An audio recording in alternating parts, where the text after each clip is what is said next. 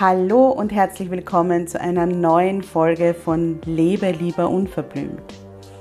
Deinem Podcast, der dich bestärkt, zu dir zu stehen, wie du bist und endlich das zu tun, was sich für dich richtig gut anfühlt, egal was alle anderen sagen.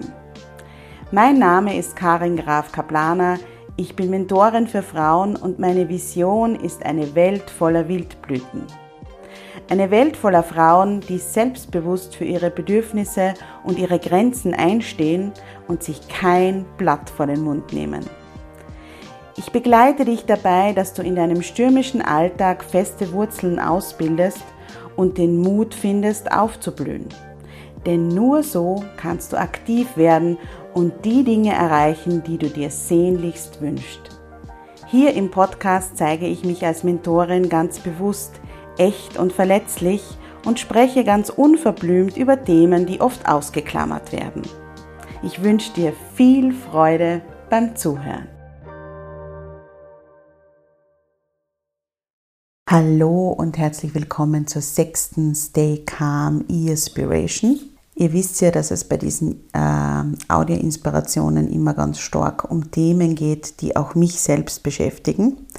Und deshalb geht es am Ende der zweiten Woche, wo wir alle zu vier zu Hause sind, ums Thema Homeschooling. Meine Töchter sind sieben und zehn Jahre alt, erste Klasse Volksschule, erstes Gymnasium. Und mir ist es diese Woche erstmals bewusst geworden, welche Verantwortung wir als Eltern gerade in dieser jetzigen Situation haben. Wir haben es nämlich in der Hand, ob wir Druck reingeben oder Druck rausnehmen. Das haben wir immer. Das haben wir auch, wenn die Kinder regulär in der Schule unterrichtet werden. Aber im Moment, in dieser besonderen Situation, haben wir das noch viel, viel stärker. Ich habe diese Woche bemerkt, dass ähm, es für mich als Mama, und ich habe auch mit meinem Mann gesprochen, im Moment extrem wichtig ist, regelmäßig achtsam mit unseren Kindern Kontakt aufzunehmen, um herauszufinden, wie es ihnen geht. Sie auch zu fragen, wie es ihnen geht und dann zuzuhören, egal was sie erzählen. Und äh, gerade was die Schule betrifft, ist es wirklich total wichtig für uns Eltern, dass wir unserer Intuition folgen. Nur wir kennen unsere Kinder. Wir sind jetzt mit den Kindern zu Hause. Wir spüren, wie es ihnen geht. Wir kriegen mit, wie es ihnen geht. Alle anderen Menschen da draußen nicht. Nicht die Lehrer, nicht die Schule, nicht die Schulbehörden. Und ähm, ich sage euch jetzt was, was äh, ich nicht gedacht hätte, dass ich das noch vor einigen Jahren, vor einigen Jahren hätte ich nicht gedacht, dass ich sowas sagen werde. Aber ich glaube, dass es gerade jetzt total wichtig ist, nicht zu versuchen, allen Anforderungen zu entsprechen. Nicht zu versuchen, alles durchzudrücken. Nicht zu versuchen, alle Aufgaben abzuarbeiten, die an die Kinder gestellt werden. Und nicht zu versuchen, allen Regeln zu entsprechen. Wenn das euch als Familie oder euren Kindern nicht gut tut. Bevor ich mich da jetzt noch mehr in eine Brandrede verstricke für äh, achtsame und einfühlsame Elternschaft, die vielleicht auch dazu äh, führt, dass man nicht die Regeln so perfekt befolgt, ähm, möchte ich heute euch einen Text vorlesen, den ich zugeschickt bekommen habe. Und zwar von einer Mama, einer Schulfreundin meiner Tochter. für den ich unglaublich dankbar bin. Das ist ein Text vom französischen Bildungsministerium an alle Eltern und der spricht mir, ist ein bisschen holprig übersetzt, so aus dem Herzen, ähm, dass ich euch den als Inspiration heute vorlesen möchte.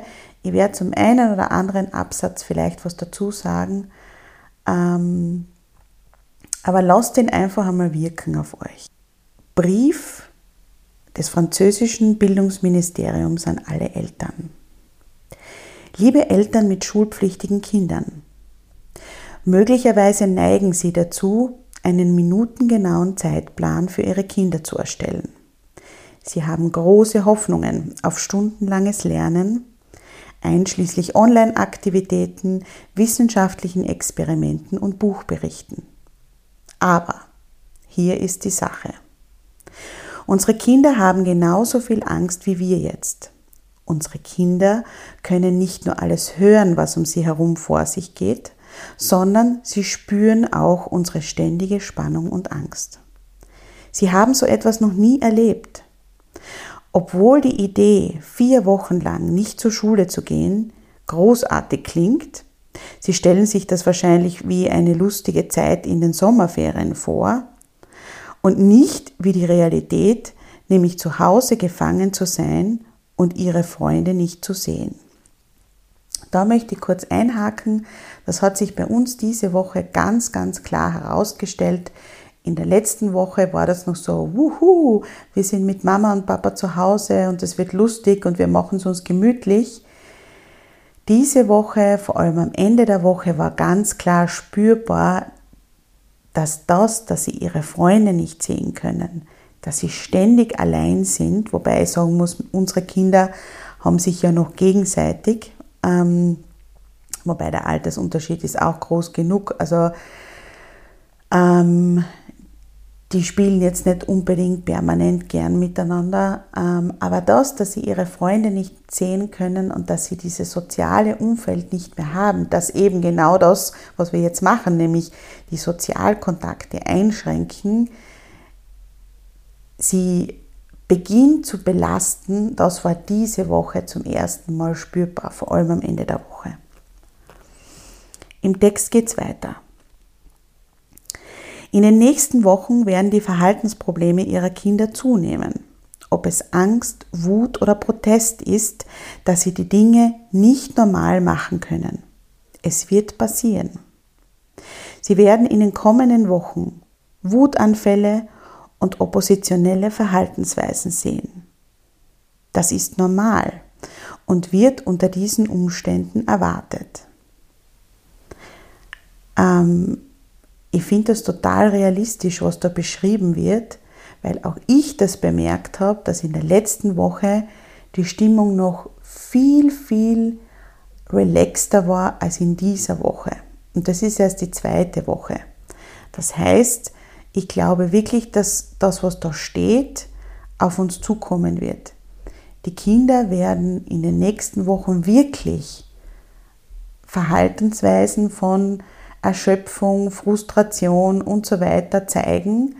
Und das bedeutet auch für uns Eltern, dass wir unsere Kräfte so einteilen müssen, dass wir dann mit diesen Verhaltensweisen umgehen können. Weil wenn wir selber voll am Limit sind, wenn wir uns selber nicht gut um uns kümmern, dann können wir für unsere Kinder auch nicht da sein. Ich lese jetzt weiter vor. Was Kinder jetzt brauchen, schreibt das französische Bildungsministerium, ist, sich wohl und geliebt zu fühlen. Fühlen, dass alles gut wird. Und das könnte bedeuten, dass sie ihren Zeitplan auseinanderreißen und ihre Kinder ein bisschen mehr lieben müssen. Kekse backen, Bilder malen. Spielen Sie Brettspiele und schauen Sie sich Filme an. Machen Sie gemeinsam ein wissenschaftliches Experiment oder finden Sie virtuelle Ausflüge in den Zoo. Starten Sie ein Buch und lesen Sie das gemeinsam als Familie. Kuscheln Sie sich unter warme Decken und tun Sie nichts. für mich ist klar, dass einerseits, was ich vorher gesagt habe, nämlich, dass es im Moment extrem wichtig ist, gut auf meine Grenzen zu achten, mich gut um mich selbst zu kümmern, damit ich eben für meine Kinder da sein kann, aber mir auch wirklich bewusst die Zeit für die Kinder zu nehmen. Und ähm, ich weiß nicht, wie es euch da mit euren Kindern geht. Bei meinen Kindern habe ich wirklich das Gefühl, wie eine Tankstelle zu sein. Das heißt, die kommen dann zu mir, dann lesen wir gemeinsam ein Buch oder wir machen eine gemeinsame Aktivität und da laden sie sich dann regel, regelrecht auf und dann geht es wieder für eine Zeit. Wenn allerdings diese Aufladezeiten ähm, nicht da sind oder zu kurz sind, dann äh, funktioniert es nicht so gut. Also dann fühlen sie sich nicht wohl, dann möchten sie sich auch nicht mehr alleine beschäftigen und so weiter.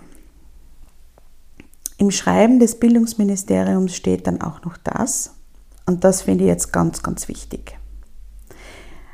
Machen Sie sich keine Sorgen, dass die Kinder in der Schule zurückfallen.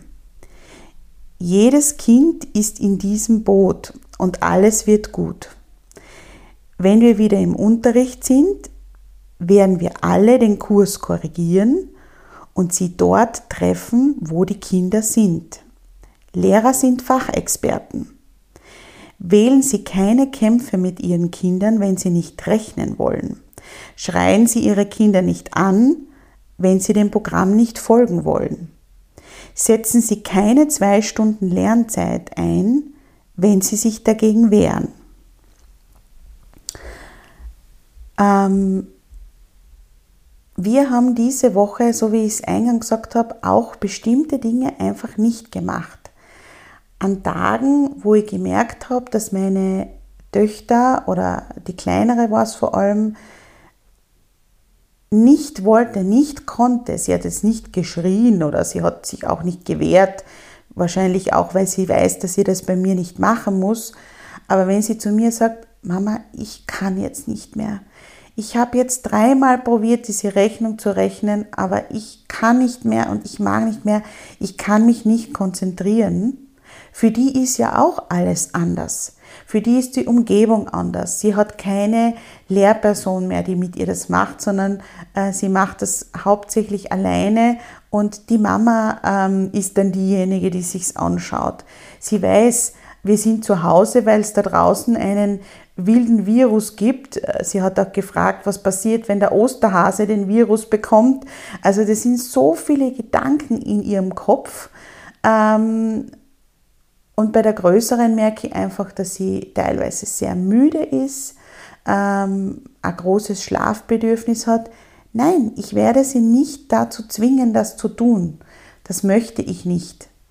Und ähm, Deshalb spricht mir dieses Schreiben so unglaublich aus dem Herzen. Den letzten Absatz, den finde ich besonders wichtig. Da steht drinnen, wenn ich Ihnen eines überlassen kann, dann ist es das folgende. Am Ende wird die psychische Gesundheit unserer Kinder wichtiger sein als ihre akademischen Fähigkeiten. Und was sie in dieser Zeit fühlten, wird ihnen noch lange erhalten bleiben, nachdem die Erinnerung an das, was sie in diesen Wochen getan haben, längst verschwunden ist. Denken Sie jeden Tag daran. Das muss ich sagen, hat mich sehr, sehr aufgerüttelt und sehr berührt, im Herzen berührt, weil es tatsächlich so ist, dass diese oder jene Rechnung, die wir jetzt nicht machen oder diese oder jene Aufgabe, die wir nicht lösen, so wie sie gefordert ist, das wird nicht das sein, was wir uns dann im Nachhinein vielleicht, ja, ich, ich möchte nicht von Vorwürfen sprechen, weil Vorwürfe gibt es für mich nicht. Wir werden nicht sagen als Eltern in dieser Zeit der Corona-Krise, hätten wir unsere Kinder stärker dazu auffordern sollen, den schulischen Anforderungen zu entsprechen. Das glaube ich nicht. Wir werden vielleicht sagen, wir hätten uns in dieser Zeit mehr in unsere Kinder hineinfühlen können.